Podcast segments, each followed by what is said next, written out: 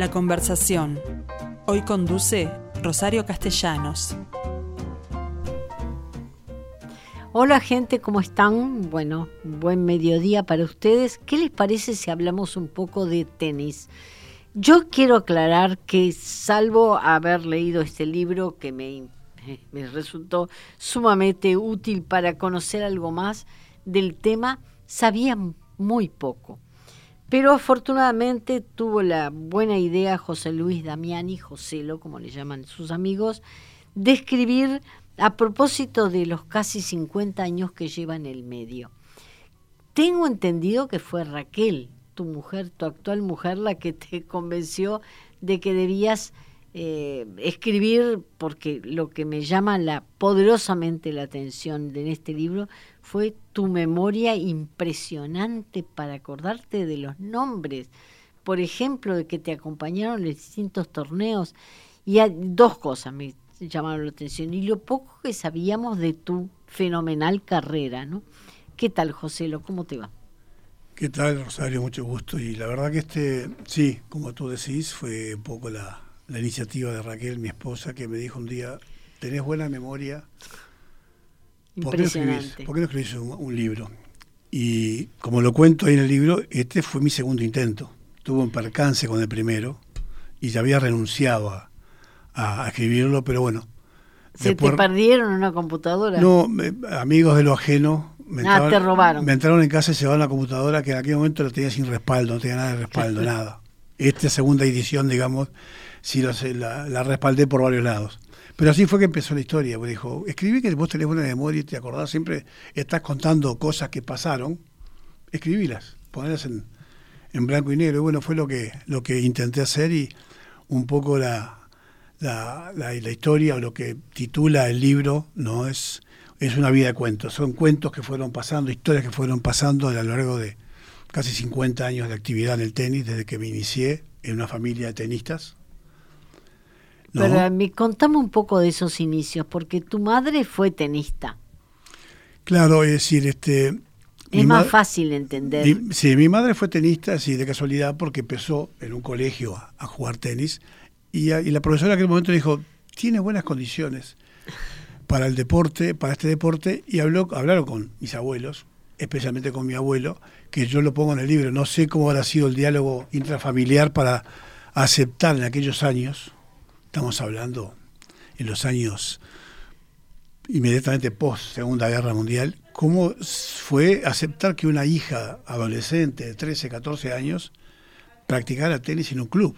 Era una cosa bastante rara en aquel momento. Pero lo cierto es que ya tenía condiciones, le fue muy bien, fue campeón nacional en muchas este, ediciones. Y un buen día, bueno, pasó de que mi papá empezaba a jugar al tenis, ya era una persona, digamos, de veintipico de años, y este y como hay un torneo donde se juega con, con ventaja, le dije a mi madre, mira, te conviene jugar con alguien que sea malo, para, para no dar tanta ventaja. Y el profesor de tenis, que era de mi madre, Mm. Y de mi padre dijo, mire, les presento acá, fulana, fulano de tal. Y allí nació. Y así, ahí nació la relación de mis padres y bueno, pasaron por el torneo de tenis y después pasaron por registro civil un día y así que nací, nací en un ambiente de tenis, ¿no? De, vinculado al tenis social, pero tenis.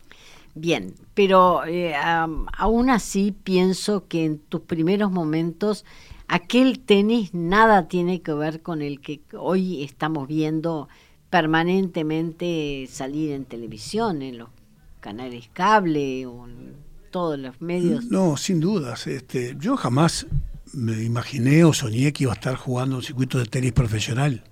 Yo había escuchado. Un ATP, por ejemplo. Claro, pues yo he escuchado que existían torneos en el mundo, como Wimbledon, como Roland Garros, pero he escuchado y venían a veces los cables en, en los diarios y se hablaba algo de esos grandes eventos, algunas grandes figuras, pero mi relación con el tenis internacional fue que de juvenil o de chico estuve en contacto con, una vez al año un torneo sudamericano, que Uruguay iba a marcar presencia, básicamente sin mayores aspiraciones, digamos, deportivas. Y así fue que después fui conociendo figuras del tenis este internacional que para mí eran, eran realmente... Este, Dioses. Claro, pero yo jamás pensé que un día podía estar con la chance de compartir con ellos esos torneos, porque aparte no había ni siquiera información. No se sabía que existía un ranking profesional mundial, no, no había información de circuitos internacionales, no había información, recordemos a la gente de que no existía internet, no había la única forma de recabar información era en aquel momento vía correo y si las cartas no se perdían. Sí, y además demoraban mucho. No, y podía demorar una carta a Europa y de vuelta, capaz que una respuesta en un mes, siempre y cuando no se perdiera en el camino y llegara a destino. Entonces no había una conexión. En materia de sudamericanos, ¿cuál es tu mejor recuerdo? Bueno, haber sido campeón sudamericano en Bolivia, en La Paz, en el año 71. Con la altura en contra. Sí, pero fue, fue una segunda experiencia. Yo estuve dos veces en La Paz, conocía lo que era la, situación, por suerte fuimos unos cuantos días antes. No hicimos la teoría del fútbol, porque ¿qué pasa? En el tenis hay que jugar un día y al día siguiente y al día siguiente, hay que jugar toda la semana. Eh, en el fútbol de repente uno puede llegar a jugar e irse, no quedarse en la altura. Mm. Pero por eso fuimos unos días antes y logramos una adaptación, no ideal, pero fuimos de a poquito este, aceptando el sufrimiento de jugar allá arriba y reconozco que realmente es muy difícil jugar de esa altura. ¿no? Uno permanentemente está recurriendo a un tanquecito de oxígeno, una máscara de oxígeno, en los cambios de lado en vez de tomar agua. Lo tenías en el banco. Eh, es, es, obligación. En el tenis, en los torneos de tenis en La Paz, era obligación que hubiera un, este, un tanque al lado de la cancha para cualquier emergencia, excepto cuando jugamos con Bolivia, era el local, y nos dieron los rotos. Pero eso son detalles del momento. Nos tocó un tanque que no, no son pocos los detalles que tú contás en los cuales contaron con el juez de línea en contra, ¿no? Ah, será, será. Que decretaba. Será muchas veces. Hoy, hoy será mucho menos, porque así como está el bar en el fútbol, aparece también el, ojo de halcón en el tenis hace unos años. Entonces hoy es mucho Pero más no fácil. tienen bar. No, pero tiene el ojo de halcón, que es el jugador tiene el derecho a solicitar, a reclamar un fallo, y va a la cámara de, digamos, este, de computación y, y verifica si la pelota entró o salió. Pero eso pasa en los grandes torneos. En aquellos años no existía eso, y menos en un partido de repente de Copa Davis donde todos los jueces de línea eran locales. Claro. Entonces, pero además perdón, debo aceptar que también alguna vez que jugamos en locales, tal vez algún juez de línea pueda haberse equivocado. a favor en ese caso. No digo que, pero sí. Bueno, pero no fue el único inconveniente con que tuvieron en un principio. Tú contabas lo que significaba adquirir una raqueta como la gente o tener más de una pelota para jugar o un par de ellos, de ellas. Eh, sí, yo cuento, digamos, lo que era un poco la peripecia de, tomar clases de tenis. Hoy es muy común ir a un club de tenis, en cualquier de los clubes, el profesor que está a cargo de la clase de tenis está con un canasto con 40, 50, 60 pelotas y el alumno llega con su raqueta solamente a recibir instrucción. En aquella época no existía el canasto con el profesor, sino que las pelotas las llevaba el propio alumno. Como yo pongo en el libro, aquellos, porque no había facilidad de conseguir material, no era fácil conseguir pelotas de tenis a no ser que alguien viajara. Y raquetas lo mismo, excepto que la Asociación de Tenis una vez al año habría una importación y los clubes, la gente se notaba y hacían una importación de determinada marca y traían seis meses después tanta cantidad de raquetas a la gente que se hubiera anotado para recibirlas. En materia de raquetas, ¿no ha evolucionado también? Porque las primeras eran un encordado difícil, ¿no? No, pero aparte de eso el material, era, era madera, antiguamente era solo madera. Y el lonja en el... En el no, era tripa tripa, tripa en engordado. Eso, eso era, digamos, el que tenía, digamos, un cierto nivel de poder adquisitivo porque era muy cara el engordado tripa. Se usaba generalmente un, un nylon sintético. Yo cuento en el libro que gracias a un cambio de raqueta que se hizo en un momento, mi papá me dijo, mira, las raquetas de madera están durando muy pocos, aparecieron unas que son de acero, hay que ver si, si duran más en el tiempo y no se rompen tan rápido, porque se, la madera se vencía. Y siempre y cuando uno fuera precavido no dejarlas a la humedad o al sol.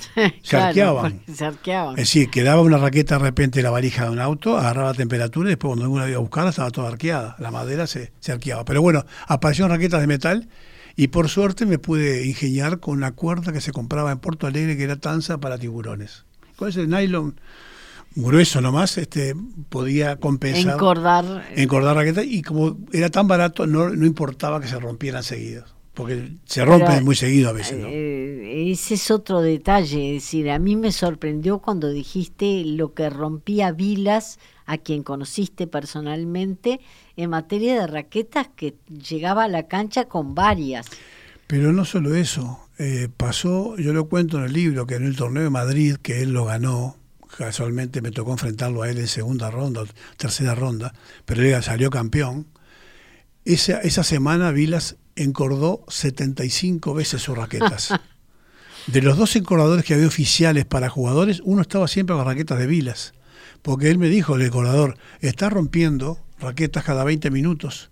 Me lo confirmó también eh, Tiriac, que era el romano entrenador de Vilas en aquel momento, que por la tensión que usaba la, y el tipo de cuerda, en 20 minutos él cortaba los encordados. Así que había una, máquina exclusivamente para encordarle raquetas a Guillermo Vilas. ¿De qué depende que cortes una raqueta?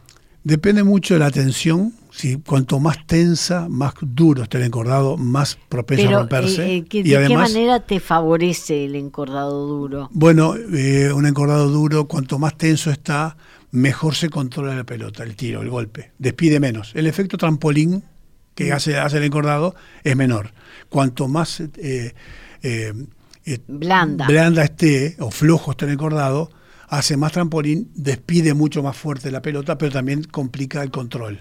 Y lo que hace el, la fricción entre cuerdas y la fricción con la pelota es lo que va desgastando mucho un encordado y por eso, por eso pasa de que a veces se, cuerda, se, se, se corta muy rápido, como le pasaba a Vilas, En, ese, en ese torneo que me quedó grabado la cifra, que 75 encordados colocados en una semana es un poco mucho. ¿no? ¿Cuándo te diste cuenta que debías dedicarte al, al, tenis en forma full time? Porque estabas estudiando en un momento, ¿no? Claro, yo he estado primero en Estados Unidos en una beca, pero cuando volví, yo me reinscribí en la Facultad de Medicina porque era, era mi objetivo, volví a cursar el ciclo básico yo estaba viajando los fines de semana eh, a jugar en Buenos Aires, sobre todo en la segunda parte del año, entre agosto y diciembre. El vapor de la carrera. Vapor de la carrera, la noche, sí, como no. Viajaba los viernes de noche y volvía los lunes de mañana. A veces viajaba los jueves de noche. Mm. Entonces, estaba empezando a perder el ritmo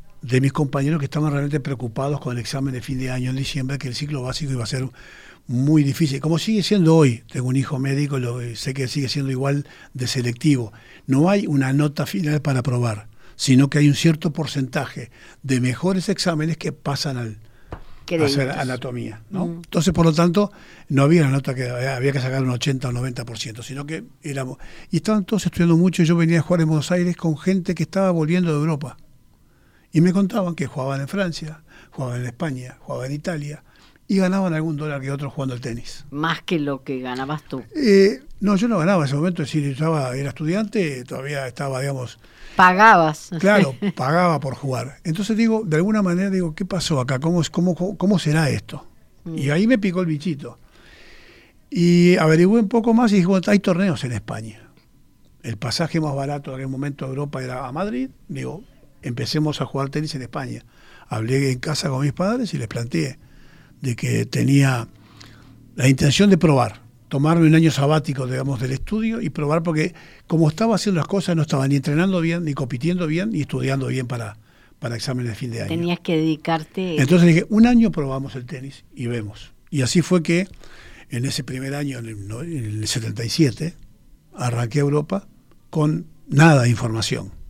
Pero salí a buscar el mundo del tenis, a ver cómo era. ¿Ya te estabas eh, entrenando con el americano en Estados Unidos? No, yo he estado antes jugando en, en la universidad. Después fue en el 77, 78, que conseguimos un apoyo de educación física en ese momento acá para poder hacer una, en la academia de Harry Hoffman, que era un australiano radicado en, en, Florida, que era un maestro de maestros, y tuvo una academia muy buena, famosa, y ahí nos fuimos con Hugo Roberano a entrenar durante dos semanas, que fue, digamos, con un primer auspicio que nos dieron para, nos ayudaron a, poder pagar ese entrenamiento allí y ver qué pasaba. Y así fue que, que empezó incluso ese equipo nuestro de Copa Davis con Hugo Roberano, fue el equipo que empezó a lograr en aquel momento primeras victorias importantes de tenis, que hasta ahí Uruguay en Copa Davis participaba, pero no ganaba. Y empezó a ganar Entonces como que empezó a ver una apertura distinta, comprender de que podía existir un mejor nivel de competencia para el tenis uruguayo. Eh, tú te referís a tu pasaje de España a Italia en muy malos términos. Los italianos no, no te recibieron bien. No, eh, no, no, sabes que eh, en Italia me recibieron al contrario bastante bien. Lo que yo comento es de que la, el deporte del tenis es muy individualista, es muy egoísta. Y a veces colegas, ¿no? Te esconden información. Y eso lo, cuento en el libro, porque de repente yo averigüé, me, iba a jugar a Italia y me dijeron, no, no vayas, son torneos muy malos, te van a tratar mal. Y después te lo encontraste. No, vale la pena, eh, si vas a perder tiempo, no hay buen dinero. Me dieron mil pálidas, pero bueno, yo ya tenía el pasaje y tenía inscripción para irme a jugar a Verona. Me fui, al primer torneo en Verona. Y la sorpresa fue grande cuando llego me encuentro el mismo que me estaba aconsejando que no fuera, estaba en el torneo. ¿Qué pasaba en Italia? El tenis de la Federación Italiana, para proteger a sus tenistas, otorgaba muy pocos cupos a extranjeros para jugar en forma directa. Digamos, forma directa implica jugar el torneo donde ya hay algún premio en, efectivo hay. Mm. El resto de ir a, ir a pelearla en las rondas de clasificación. Entonces, como había muy pocos cupos, cuanto menos extranjeros fuera, mejor. Y esa fue un poco la, la primera, digamos, decepción grande que digo, evidentemente acá hay que pelearla por uno mismo y no, no, no guiarse mucho por, por los, los colegas. ¿Cuándo empezaste a figurar en la ATP? Fue en el 78, primer año que fue 77 en Europa, fue el año de experiencia. A veces los tumbo, los golpes, porque me di contra la pared un par de veces, ¿no? ¿Eso significa perder torneos? No, significa no saber no saber, desconocer ciertas cosas, este, no estar informado, no tener quien te oriente, mirá, jugá acá, jugá allá, tal circuito, tal competencia, era ir haciendo sobre la marcha, era un poco aventura también. Pero ya, ya en el 78 tenía ya un plan claro que había que hacer para buscar punto ATP. Entonces me preocupé de los primeros meses de la temporada de ese año salir a jugar torneos que fueran este, puntuables, que tuvieran puntos Clasificar para, los primeros puntos para poder entrar en el ranking de ATP, que era fundamental. Y ahí fue que empecé, eh, tuve un pequeño fracaso en Italia porque me cambiaron sobre la marcha ciertas fechas y los reglamentos y me quedé sin los puntos. Si bien me merecí los puntos, no los recibí porque no completé los torneos que ellos pedían. Y sí fue en Suiza, que tuve el primer circuito en el cual me fue muy bien y ahí ya quedé en el ranking del ATP por primera vez figurar. Entonces eso me, valió poder empezar a anotarme en torneos donde... ¿Hasta dónde llegaste? Mi, ranking, mi mejor ranking fue 32. 32 en el mundo fue en el año 81, fue mi mejor ranking. Obviamente. ¿Obtenido después de qué victoria? Y fue, no, el, ranking se va dando en una sucesión de, actuaciones. El ranking para que la gente lo comprenda, el actual ranking y aquella época también del ATP te refleja los últimos 12 meses de actuación deportiva donde entran los puntos logrados en los torneos jugados, se hace un promedio y en función de ese promedio te da la ubicación. Por lo tanto, hay que tener por lo menos 12 actuaciones puntuables para tener un ranking, digamos, este, eh, exacto. Entonces, eso vale durante 12 meses. Se va renovando cada lunes, hay un nuevo ranking. Los puntos que uno pierde se ven reflejados cuando uno desciende en el ranking o los que uno va ganando cuando uno asciende en el ranking. Por eso a veces es difícil mantenerse. Pero en algún partido te diste cuenta que habías logrado llegar al, a ese, el salto, No, el salto importante fue justamente fin de 78, que yo tuve una muy buena actuación en dos torneos ATP Tour, serían en aquel momento el Grand Prix, ¿no? En Bogotá y en Buenos Aires. Ahí fueron dos torneos que a mí me abrieron la puerta a jugar el tenis de otra manera, a jugar torneos más importantes y llegar a, los grandes torneos del tenis profesional. Fue un poco casual como llegué a Bogotá, porque en el camino lo cuento, me bajaron del avión porque yo estaba yendo un pasaje que era gratuito y, eso implicaba... Dependía de que hubiera lugar. Claro, y se llenó un río y me bajaron del avión. Y ya cuando, cuando conseguí lugar para ir ya no llegaba en fecha a jugar. Por suerte en Colombia como yo iba a ir igual, me esperaron y me dieron una invitación especial. Yo pude llegar después de hora y poder jugar. Y eso me valió muy buena actuación en Colombia. Y por actuación en Colombia me dio una invitación para jugar en Argentina. Y en función de esos dos torneos que me fue bien, yo terminé el año con un ranking casi 140 del mundo, lo cual era muy bueno para poder aspirar a jugar torneos más grandes. Así que fue un poco ese momento de quiebre fue octubre, noviembre de 78, que a veces como dicen, no, el tren pasa una sola vez y bueno, hay que subirse, bueno, me tocó, me tocó en ese momento el golpe de fortuna que me ubicó después en un ranking que me permitió seguir jugando el resto de los años este, con los torneos grandes. Y, con muchos de esos tenistas que yo de repente los veía como utopías, como que eran ídolos este, ¿A cuál, ¿A cuál recordás como más sorprendente? Eh, si bien jugué poco con él, jugué solamente una vez en, dobles, es John McEnroe, era, eran fuera de serie. Me tocó jugar varias veces con Iván Lendl, también años, durante años el número uno del mundo, y tuve incluso buenos partidos con él. Eh, me resultaba insoportable Vilas. ¿Insoportable por porque por su estilo de jugar. Vilas era como el Nadal de hoy. Era una persona súper entrenada que no cometía errores y era capaz de jugar seis horas a un ritmo infernal y realmente te, te, te descerebraba, te, te, dejaba totalmente agotado de cabeza. y lo que hace Nadal con sus rivales, que muchas veces los agota. Hasta el propio Federer ha llegado a agotar más de una vez. Y bueno, Vilas me resultaba. Este, otros que había en su momento que eran muy buenos, me quedaba más cómodo, como era el caso de, de José Luis Clerc, el argentino, con el cual jugué, perdí y gané, con el español José Higueras, que era un, jugador muy importante, que fue entre los top ten, los primeros 10 del mundo mucho tiempo. Tuve dos o tres victorias con él. ¿De qué nacionalidad? Español, español. José Higueras, que después fue años eh, un técnico renombrado de la Federación Norteamericana de Tenis. Porque además me sorprendió que en la región teníamos muy buenos tenistas. Brasil los tenía, Argentina los tenía y en Uruguay, digo, salvo tú. Eh, no, no había tenido. Eh, no había tenido. No, después, por suerte, creo que de alguna manera yo le servía a los que vivían atrás para, digamos, como, como que era posible, ¿no? Eh, mismo Marcelo Filippini. Diego Pérez tuvo la la suerte en el camino de su tenis de que por temas familiares él terminó viviendo en Barcelona con, muy poca edad. A los 13, 14 años se mudó a Barcelona. Y Barcelona es una cuna del tenis. Siempre fue lo sigue siendo. El 90% de los tenistas de, España han salido de Barcelona. Y él sí se insertó enseguida en un, en un nivel muy alto de alta competencia, ya como juvenil. ¿Y tú jugaste con, con Diego Pérez? Con Diego varias, varias Copas varias oportunidades. Varias Copas Davis. Y mi última Copa Davis, que fue en el 86, yo ya estaba ya jubilado, me sacaron del BPS para, para volver a jugar tenis, pero fue con Diego Pérez y con Marcelo Filippini también, a quien le llevo 10 años de edad, pero me tocó jugar ese, en ese equipo de Copa Davis en Argentina, contra Argentina, con los dos. Pero con Diego jugamos muchos años y tuvimos muy buenas actuaciones en Copa Davis con Diego Pérez. Es decir, este la verdad que fueron cuatro o cinco años muy fructíferos jugando con él de, como compañero. Pero de cualquier forma, tú te retiraste del tenis con muy pocos años. Sí, por cumplir 27. Eh, es, pero, ¿Es común? Eh, so. Digamos que eh, Hoy está mucho más tiempo, pero... Bueno, pero se destaca que Federer va a cumplir 40 y sigue. No, ha habido casos. Navratilova jugó 20 años el mejor nivel y Chris Evert y Jimmy Connors han jugado 20 años. Las, Williams deben tener más de 20 y pico, ¿no? Las Williams están cerca de los 40 ya. no, 37 tiene más chica que Serena.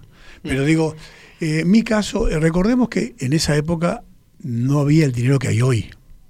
Entonces durante muchos años no existía ni siquiera que a los tenistas les pagaran el hotel, menos los viajes. Entonces prácticamente uno salía a jugar y era todo costo propio. En algún caso tú contás que prácticamente paraste en una fonda, en una A ah, eso fue al principio, no, no, esa, esa sí, pero son historias muy jocosas, pero, pero uno buscaba lo más barato.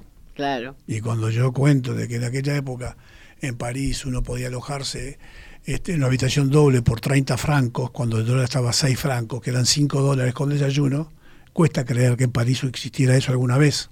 Claro, era un hotel que, que era para gente que estaba, digamos, en, eh, trabajando en la construcción, en operarios, obreros, y uno compartía con ellos la, baguette de la mañana. ¿no?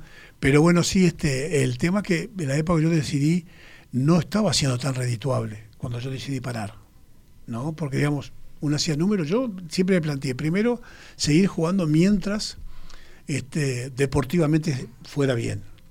y obviamente eso acompañado de la parte económica. Y yo siempre dije, prefiero parar un día que la gente diga, qué lástima que dejó de jugar, y no que llegue un día que la gente pregunte, qué lástima y sigue no, jugando. ¿hasta cuándo va a jugar? ¿Cuándo va a dejar? Claro.